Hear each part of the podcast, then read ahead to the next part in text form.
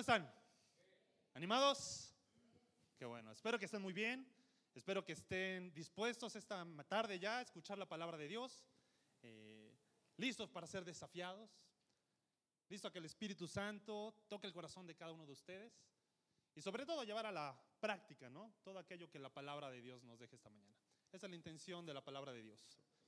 Espero que esta mañana, como les decía, Dios hable a nuestras vidas. Espero que cada uno de ustedes ha desafiado. Espero, espero en Dios que esta predicación eh, realmente nos, nos ministre y nos lleve a una práctica que transforme nuestras vidas, que transforme nuestra manera de pensar. La serie que hemos estado viendo trata acerca de qué? La batalla de la batalla de la mente. Si hablamos ahí en, los, el primer tema que tocó Pablo acerca de qué, ¿se acuerdan? La, ¿se acuerdan de un niño que estaba viendo un bombón? ¿Sí? La tentación. Eh, ¿Qué predicó Alex la semana pasada? ¿Se acuerdan? De los instrumentos, ¿no? Confiemos en nuestros instrumentos. Bueno, y el día de hoy vamos a hablar acerca de la expectativa. Otra cosa con la que nuestra mente batalla constantemente las expectativas. Eh, pero quiero que en esta mañana eh, me presten atención. Si tienen por ahí sus celulares, póngalos en vibrador. Si los pueden apagar, mejor. Regálenme 40, 45 minutos de su atención, de favor, para que podamos escuchar lo que Dios tiene que decirnos. Así que vamos a hacer una dinámica. Si me pueden ayudar, de favor, todas las mujeres se pueden poner de pie, de favor. Todas las mujeres. Así que no hay ninguna que se libre ahorita. Nada más vamos a ver si hay alguna sentada. Todas, ¿ya están todas? Ok, vamos a hacer el descarte. Por ahí la discriminación, dicen por ahí. Todas aquellas que sean solteras pueden tomar asiento. Ya se salvaron las primeras. Ok. Todas aquellas mujeres que en la mañana, como mujeres bien hacendosas, eh, dejaron listo todos los trastes, tendieron las camas y mi esposa ya se sentó. Este, y bueno, ya está listo su casa. Se pueden sentar. Las que no, se pueden sentar. Las que no lo hicieron. Las que no lo hicieron, ok. Las que lo hicieron siguen de pie. Muy bien. Las mujeres hacendosas. Muy bien. Ahora de favor, quédense de pie aquellas mujeres que antes de venir o que ya para el día de hoy tienen lista la comida para cuando regresen después de este servicio. ¿Quiénes están? ¿Ya? ¿Listas? ¿Tenemos dos? ¿Tenemos tres? Bueno, señores, chicos, pongan atención, porque ah, cuatro tenemos allá Karen, así que tenemos cuatro hermanas que nos van a invitar a comer porque ya está listo todo. ¿Ok? Bien, uh. Pueden tomar asiento, de favor. Un aplauso, sí, sí, sí. Las que no, este, no se preocupen, sus maridos las van a invitar a comer. ¿Ok? Eso está mejor. Bueno, vamos a orar, vamos a comenzar este tiempo.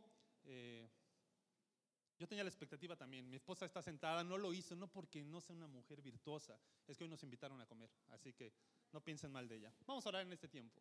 Dios y buen Padre, gracias Señor por lo que nos das, gracias por la oportunidad que nos da de escuchar tu palabra, de venir a congregarnos como iglesia, a recibir de ti, Señor, lo que esperas que hagamos, lo que deseas, Señor, que nuestras vidas reflejen. Ministranos esta mañana a través de tu Espíritu Santo, que las palabras de este tu siervo cumplan, Dios, las expectativas que tienes de mi vida. Señor, ayúdanos a entender lo que tu palabra nos habla y llénanos, Señor, en esta mañana. Te lo pedimos en nombre de Cristo Jesús. Amén. Las expectativas. ¿Qué son las expectativas? Ahí el diccionario de la Real Academia de Google dice lo siguiente. Una expectativa es lo que se considera lo más probable que suceda Va de nuevo. Una expectativa es lo que se considera lo más probable que suceda. Ahora, ¿las expectativas de dónde vienen? Las expectativas, como toda la vida, procede de cosas externas.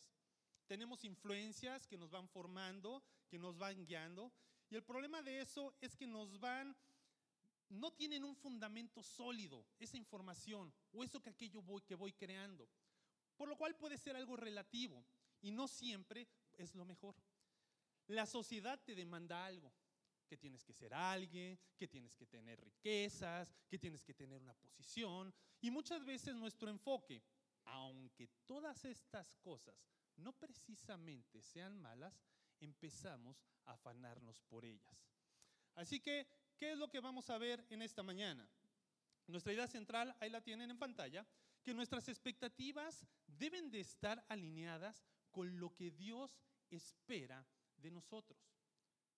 Nuestras expectativas deben de estar al mismo nivel, con la misma idea y en el mismo sentido de lo que el Señor quiere de ti y de mí. Vamos a tocar tres puntos esta mañana acerca de las expectativas.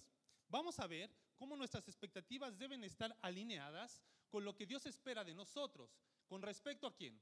Con respecto a su persona. Vamos a hablar acerca de eso. Con respecto, el segundo punto que vamos a estar viendo, vamos a ver con respecto a los demás, esas expectativas alineadas con respecto a los demás. Y como tercer punto, con respecto de nosotros mismos. Expectativas creamos sobre nosotros, sobre los demás, pero principalmente, o lo que vamos a comenzar en esta mañana, son aquellas cosas que esperamos o creemos que tienen que ver con Dios, con aquello que es, con aquello que tiene que hacer o que demanda de mí. ¿Qué paradigma existe acerca de la persona de Dios? Un paradigma que existe basado en una realidad a medias es que Dios es amor. Dios es amor, ¿eso es cierto? Dios nos ama. Ahora, como Dios nos ama, nos tiene que dar todo lo que nosotros queremos. ¿Por qué no? Si Dios es amor. Porque Dios es un Dios justo. Lamentablemente no toda la sociedad tiene, como nosotros debemos, esa idea o ese conocimiento acerca de Dios. Se tiene una idea de que Dios es un genio, ¿no? Que cumple cada uno de nuestros caprichos. Les, sobras, les frotas a la lámpara, sale el Señor y te va a cumplir tres deseos. No es así. Aunque la escritura dice, pedid y qué? Y se os dará. Pero no entienden que para muchas de estas promesas que el Señor tiene para nosotros existen premisas. Deleítate a sí mismo en el Señor y Él concederá qué? Las peticiones de tu corazón. Así que para ver esas promesas tenemos que meter o que quitar ese paradigma de nosotros y ver cuál es la expectativa que Dios tiene de nosotros. Vamos a leer ahí en Jeremías capítulo 7, versículo 23. Para los que tengan su Biblia me pueden acompañar. Va a aparecer en pantalla. Dios tiene una expectativa de nosotros principalmente en la obediencia. Una maestra hace un par de años, una maestra de, de una escuela cristiana, una directora, me dio un consejo muy sabio. Lo que tienes que esperar de tus hijas antes de todo el aprendizaje que puedan llegar a tener, es que aprendan a obedecer. Con eso has ganado todo. Con que tus hijas aprendan a obedecer. Porque de ahí parte lo demás. Dice Jeremías capítulo 7, versículo 23. Mas esto les mandé diciendo, escuchad mi voz y seré a vosotros por Dios y vosotros me seréis por pueblo. Y andad en todo camino que os mande. ¿Para qué? Para que os vaya bien. Esta es la Reina Valera. En la nueva traducción viviente y en la nueva versión internacional, dice la escritura, es en vez de escuchad mi voz, es obedézcanme. Ese es el clamor que el Señor tiene hacia nosotros, hacia su pueblo, desde el comienzo de la creación y es lo que espera hasta el final. ¿Qué le dijo a Adán? ¿Qué le dijo a Eva? ¿Cuál fue el problema por el cual fueron desterrados del Edén? Fueron narcotraficantes, ¿no? ¿Mataron a alguien? No. ¿Cuál fue el problema? Desobediencia. Y eso es algo con lo cual muchas veces luchamos y no cumplimos esa expectativa. Dios espera obediencia de nosotros. Dios también espera que confiemos en Él. Acompáñame a Salmo, Salmos capítulo 40, versículo 4. Dice la escritura, bienaventurado el hombre que puso en Jehová su confianza y no mira a los soberbios ni a los que se desvían tras la mentira bienaventurado, doblemente feliz, pleno, todo aquel que ha puesto su confianza en quién? En Jehová. Confianza. Dios espera que confiemos en Él. ¿Recuerdan el Antiguo Testamento la historia del Éxodo? Cuando Moisés estuvo a punto de cruzar el Mar Rojo, ¿qué tenían que hacer? Confiar confiar. Estaban en medio de las dos batallas, estaban persiguiendo los, los de Egipto y lo único que tenían que hacer es poner su confianza en que Dios los iba a librar. Dios constantemente demanda de eso de nosotros. Quiere que confiemos. Eso es parte de las expectativas que Dios tiene hacia nosotros. Ahora, ¿qué más tenemos que aprender? A ser pacientes. Paciencia. Salmo capítulo 40, versículo 1, dice así. Pacientemente esperé a Jehová y se inclinó a mí y oyó mi clamor. La paciencia en esta época que vivimos eh, todo express, a la velocidad de la luz, que las pistas tienen que llegar en 30 minutos y no son gratis, que la comida del microondas, todo tiene que ser así. El tráfico, no podemos aguantar y queremos que las cosas se vayan dando de inmediato, incluso con Dios. Queremos que una oración que hacemos sea respondida para la noche. Y si no se da, ¿qué hacemos? ¿Le echamos una manita a Dios o no? Agarramos y queremos que Dios arranque en segunda, así como que le damos un empujoncito, así, Señor, este, que se cumplan las cosas. El Señor no, no, no es la manera que espera que nosotros confiemos en Él, que seamos pacientes.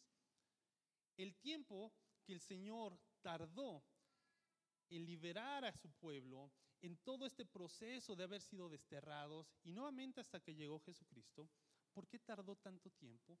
Porque nos estaba o porque estaba en ese momento formando a su pueblo. Estaba creando un carácter en ellos.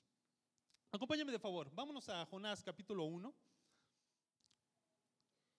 Vamos a leer los dos primeros versículos.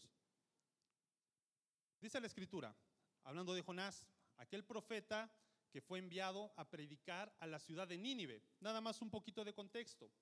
La ciudad de Nínive era una ciudad perversa.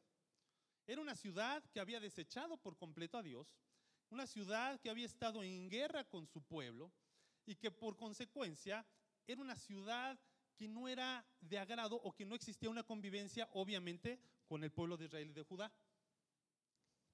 ¿Qué esperaba Jonás cuando el Señor le dijo, ve y predica a Nínive? Dice, dice el versículo 2, dice ahí, eh, el versículo 2, levántate y ve a Nínive, aquella gran ciudad, y pregona contra ella, porque ha subido su maldad delante de mí.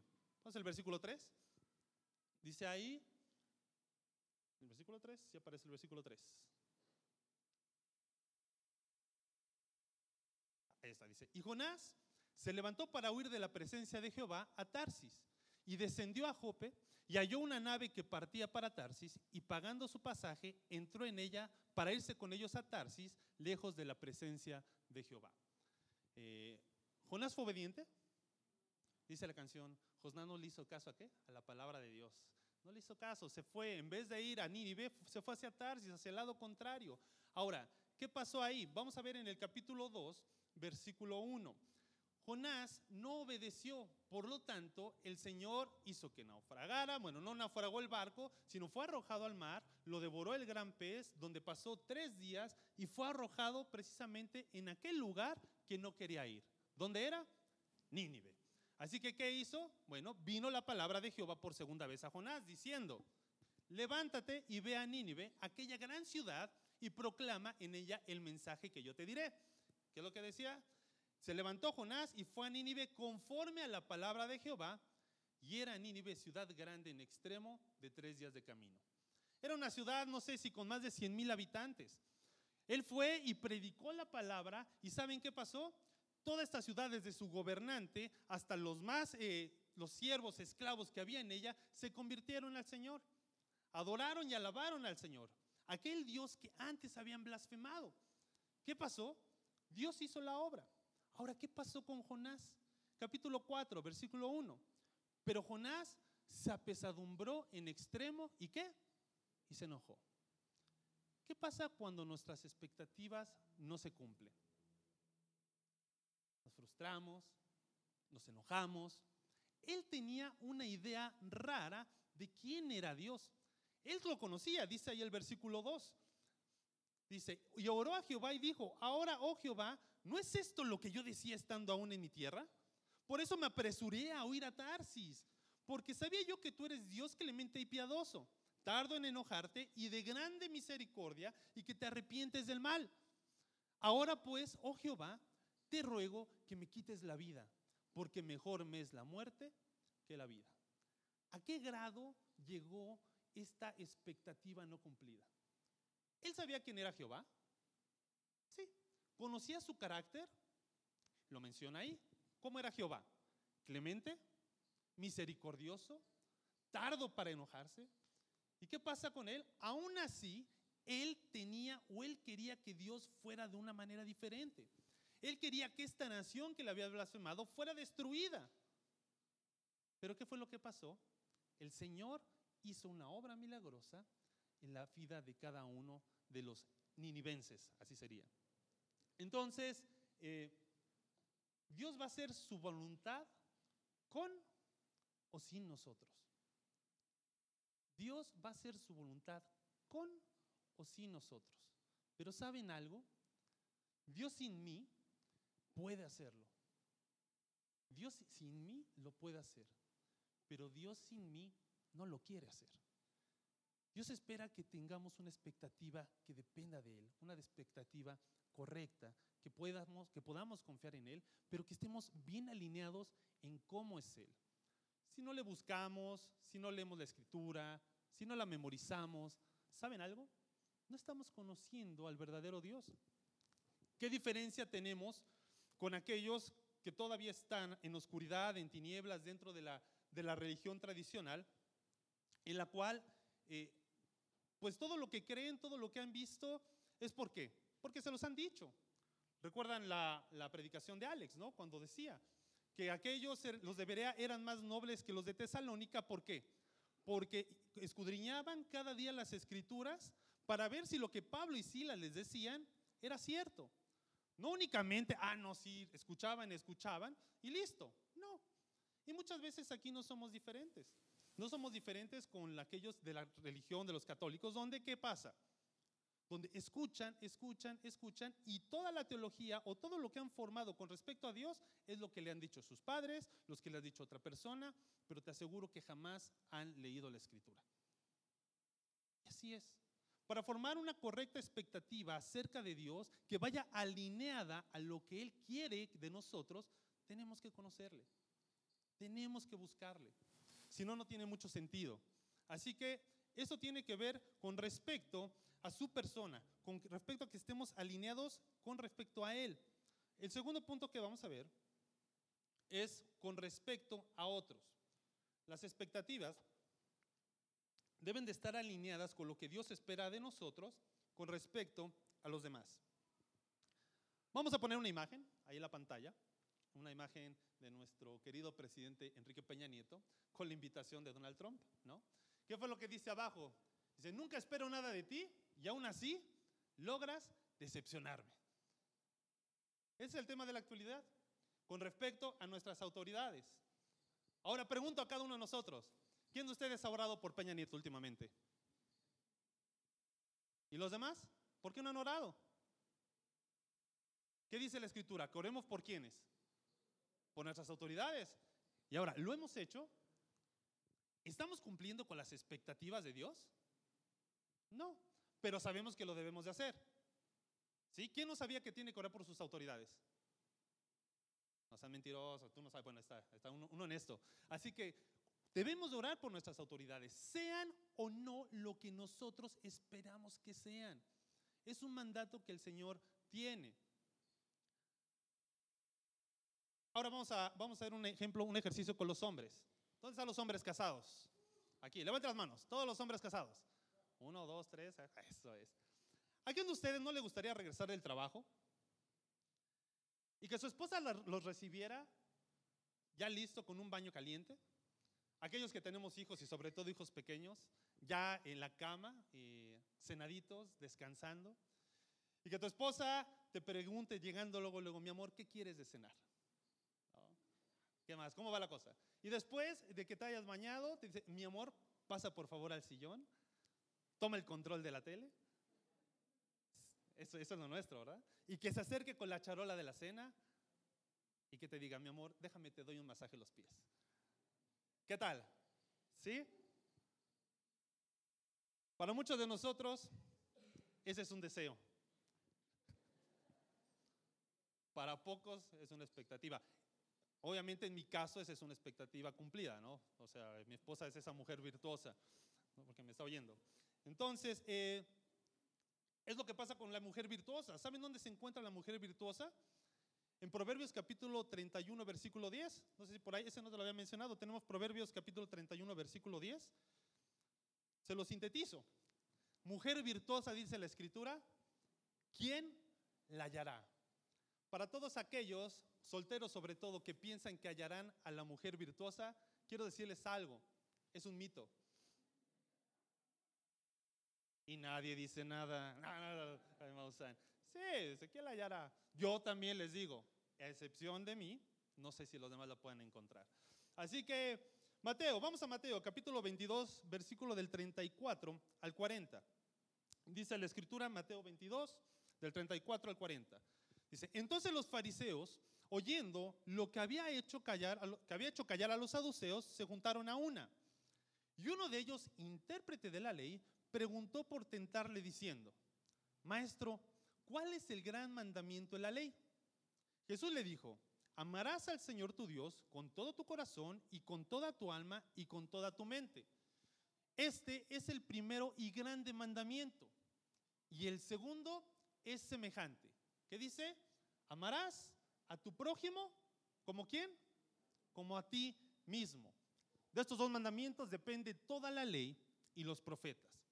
En el Antiguo Testamento, eh, la ley dada principalmente, ¿quién recuerda los diez mandamientos? ¿Quién los conoce, los ha escuchado, o al menos sabe uno, dos o tres? ¿Quiénes? ¿Todos? ¿Sí? ¿Más o menos? Ok. El Señor lo que estaba haciendo era abreviar los diez mandamientos y todo lo que tenía que ver con los profetas en dos versículos o en dos mandamientos. Uno, del primero versículo 1 al 3, habla acerca de cómo debe de ser nuestra relación hacia la persona de Dios amarle con todo nuestro corazón, con nuestras fuerzas, con nuestra mente. El versículo cuarto habla acerca del día de descanso. Y del versículo 5 al versículo 10 es la relación que del capítulo, perdón, del mandamiento 5 al mandamiento 10 es nuestra relación que tenemos que tener entre nosotros, entre nuestros prójimos. Esa es la forma y esa es la expectativa que Dios tiene de nosotros en cuanto a nuestras relaciones.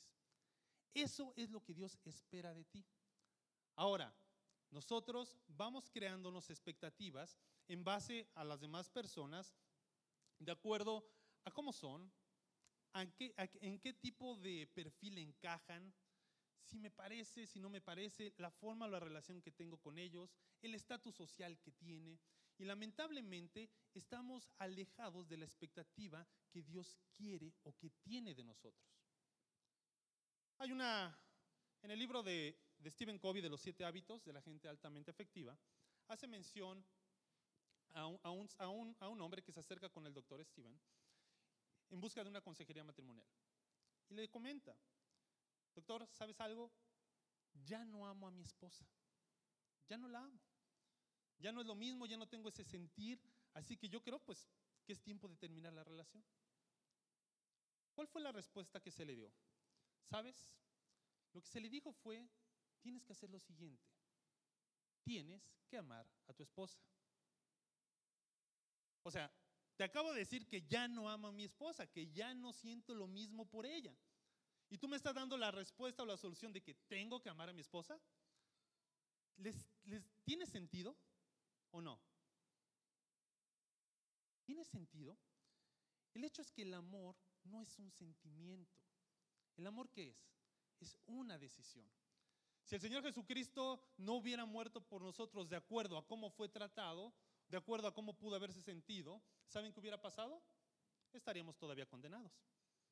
Porque si Él hubiera decidido morir cuando no, fue amado, fue escupido, cuando murió por quienes? Por los pecadores. ¿Qué dice Romanos capítulo 5, versículo 8? ¿Qué dice? ¿Quién se lo sabe? Romanos 5, 8. Mas Dios muestra su amor para quienes? ¿En que siendo qué? ¿Qué hizo Cristo? Murió por nosotros.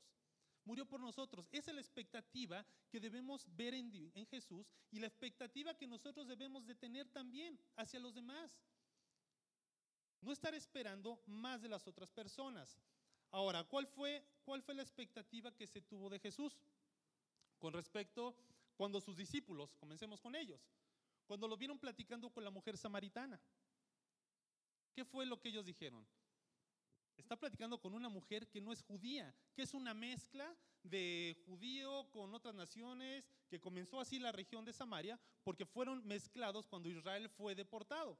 ¿Cuál era la estrategia de los reyes o de, los imperios en aquel entonces? Para que no volvieran a, conformar otro imperio, los mezclaban con otras naciones. Así que la raza pura de los judíos, que era lo que más eh, tenían ese celo, pues había perdido. Así que en Jesús, ¿qué se esperaba? Se esperaba que no tratara con una mujer. Él era judío. Una, que era mujer. Y dos, aparte que era samaritana. Entonces no estaba cumpliendo las expectativas que los discípulos tenían del Mesías. Ahora, ¿qué tal con sus enemigos? Con los fariseos, con los escribas, los saduceos. Cuando lo vieron comer en casa de Mateo con todos los pecadores. ¿Qué se esperaba? Que no estuviera con ellos, no sabe de qué calidad son ellos, no saben cuál, qué es lo que hacen con su propio pueblo. Ellos esperaban o estaban viendo o querían que ese supuesto Mesías del que hablaban no podía estar complementando o no podía estar cumpliendo con esas falsas expectativas que ellos tenían. Ellos esperaban a un rey, a un libertador, a un guerrero que los librara de Roma, de ese poder. Pero sus expectativas no se cumplieron. Ellos querían regresar a la época de los reyes, del rey David, de Salomón, cuando eran un imperio. Pero después, ¿qué pasó con ellos? Jamás obedecieron, cayeron, fueron deportados. Ahora lo que Dios estaba esperando de ellos era trabajar en sus corazones. Por eso llegó ese nuevo pacto, en el que el Espíritu Santo, cuando uno toma decisión por Cristo, viene a nosotros, muere en, nuestros corazones y nos da la vida eterna. Es otra expectativa que debemos de tener acerca de nuestro Señor Jesucristo. Y vámonos por último a las expectativas con respecto de nosotros mismos. ¿Cómo tenemos que alinear esas expectativas? Dice Mateo capítulo 16, del versículo 24 al 26. Dice, entonces, si alguno dijo, si alguno, perdón, esto se dijo, Jesús dijo a sus discípulos, si alguno quiere venir en pos de mí, niéguese a sí mismo y tome su cruz y sígame. Porque todo el que quiera salvar su vida, la perderá. Y todo el que pierda su vida por causa de mí, la hallará. Porque ¿de qué aprovechará el hombre si ganare todo el mundo y perdiere su alma? ¿O qué recompensa dará el hombre por su alma? A veces las expectativas, como decíamos, es tenerlo todo, es lograr grandes cosas. Pero ¿de qué te sirve?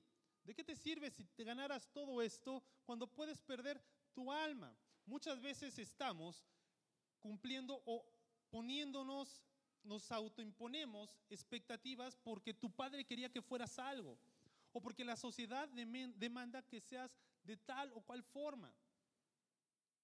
Y vamos cargando con expectativas de otros. Pero lo que no sabemos es que únicamente estamos minando nuestra propia vida porque no estamos haciendo lo que realmente importa. Hubo un hombre llamado Jim Elliot, un hombre que en el año 1955 atendió el llamado de Dios a hacer un ministerio de predicar el Evangelio entre los indios aucas del Ecuador. Este hombre volaba, sobrevolaba junto con otros cuatro misioneros y aventaban comida para empezar a, tener relación con esta tribu salvaje, esta tribu que estaba completamente apartada de la civilización. Eh, comenzaron tratando de buscar ser empáticos con ellos, mandándoles provisiones y sobrevolaban constantemente. El 8 de enero de 1956 fue el momento clave cuando ellos aterrizaron dentro de esta tribu, dentro de esta comunidad. ¿Cuál fue el resultado? Estos hombres mataron a los cinco misioneros. Mataron a los cinco hombres. ¿Y sabes algo? Una de las frases que nos dejó Jim Elliot dice, dice así, no es tonto aquel que da lo que no puede conservar para ganar aquello que no puede perder. No es tonto aquel que da lo que no puede conservar para ganar aquello que no puede perder. Cuando partas de esta tierra, cuando partas de este mundo, cuando el Señor te tenga en su presencia, ¿qué te vas a llevar de aquí? Nada, no te vas a llevar nada. ¿Y qué puedes ganar si esto que el Señor te ha dado a ti lo usas para su honra y su gloria? Puedes ganar todo. Puedes ganar esos galardones que el Señor tiene para ti, aquellas cosas que son eternas y que dice ahí que ni, que ni la polilla ni el orín corrompen, no van, a, no van a desecharse. Estás construyendo y abonando a tu banco celestial. Es importante. También dijo este hombre que la voluntad de Dios no te llevará donde su gracia no te puede sostener.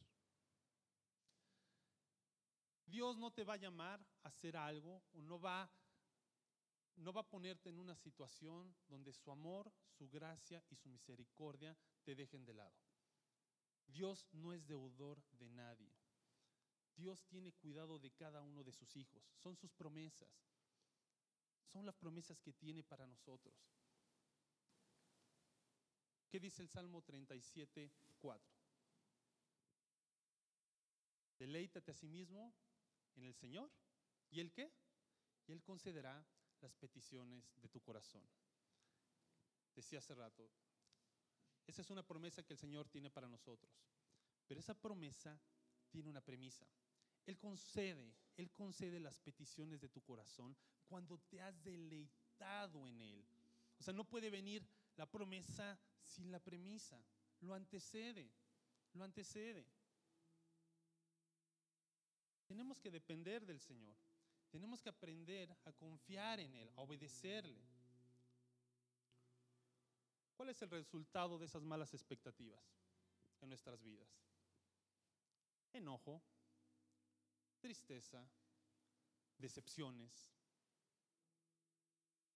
en muchos casos depresiones, que incluso han llevado a muchos a un suicidio, malas relaciones, que es lo que pasa cuando tú esperabas tanto en aquella persona que iba a estar y prometió estar contigo para siempre. Y cuando de repente volteas, ya no está. Creaste expectativas en un hombre, creaste expectativas en un trabajo, creaste expectativas acerca de tus hijos, de un futuro que tú tenías la certeza que iba a ser de esa manera. Y el problema no es tener expectativas. El problema es cómo lidiar con ellas cuando no se cumplen. Jeremías, capítulo 17, versículo de 5 al 9. Dice la escritura, así ha dicho Jehová, el varón que confía en el hombre y pone carne por su brazo y su corazón se aparta de Jehová, será como la retama en el desierto y no verá cuando viene el bien, sino que morará en los, en los sequedales en el desierto en tierra despoblada y deshabitada. Bendito el, varón que confía en Jehová y cuya confianza es Jehová, porque será como el árbol plantado junto a las aguas, que junto a la corriente echará sus raíces y no verá cuando viene el calor, sino que su hoja estará verde y en el año de la sequía no se fatigará, ni dejará de dar fruto. Engañoso es el corazón más que todas las cosas y perverso. ¿Quién lo conocerá?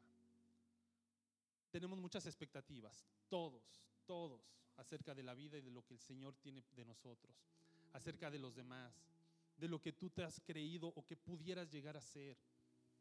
¿Sabes algo? Las expectativas, como lo vimos, no son malas. El problema está en cómo las manejamos. Piensa en ello. Piensa cuando tienes o quieres lograr algo, pero también no tomas el camino correcto. Cuando quieres llevar atajos. Piensa en esas cosas que quieres que se logren, pero no las cumples. Cuando no cumples con las expectativas de Dios. Es tan importante el fondo, las cosas que se quieren lograr, como la forma. A veces somos parte de la corrupción siendo creyentes. ¿Por qué? Porque era más sencillo lograr las cosas. A veces queremos evitar hacer estar bien con las autoridades, con la ley, evadimos cosas, responsabilidades. Pero Dios, Dios no, no, no, no se engaña, no se engaña. No podemos engañar a Dios. Dios no se niega a sí mismo. Por último, cuando las expectativas se han cumplido, cuando aquellas expectativas que tenemos se cumplen, no siempre, no siempre están dentro de la voluntad de Dios. Puede que se haya cumplido, pero puede que el camino no haya sido el correcto. Así que en esta mañana te invito a orar. Te invito a orar pensando en esto, pensando en lo que el Señor quiere de nosotros, el que el Señor nos demanda, cómo debemos de confiar en Él, qué debo de esperar de su palabra, de su persona, y darnos cuenta que el Señor es fiel, que el Señor es santo y lo que demanda de nosotros. Dios es buen Padre. Gracias, Señor. Gracias te doy esta mañana, esta tarde, Señor, por cada bendición que has derramado para con nosotros. Gracias, Señor, porque nos desafías. Gracias porque nos llevas de la mano, Señor. Y no nos has dejado solos para saber cómo debemos de actuar, cómo debemos de caminar. Gracias porque nos has indicado el camino correcto. Gracias por la vida de tu Hijo que vino a morir por nosotros, vino a darnos salvación. Cuando no podíamos tener ninguna expectativa, Él estuvo ahí y nos dejó el gran ejemplo de quién eres tú y de cómo ves al mundo. Permítenos, Señor, honrarte y glorificarte con lo que somos. Y permite, Señor, que todo aquel que todavía no te conoce, Señor, que todavía no ha entendido la visión que tienes para con nosotros, tu salvación, pueda llegar al conocimiento de la verdad. Porque solamente en Cristo es salvación. Porque solamente es el camino, la verdad y la vida. Y nadie llegará a ti si no es por medio de Él. Este tiempo, Señor, lo agradecemos. Y pedimos que nos bendigas. En el nombre de Cristo Jesús. Amén.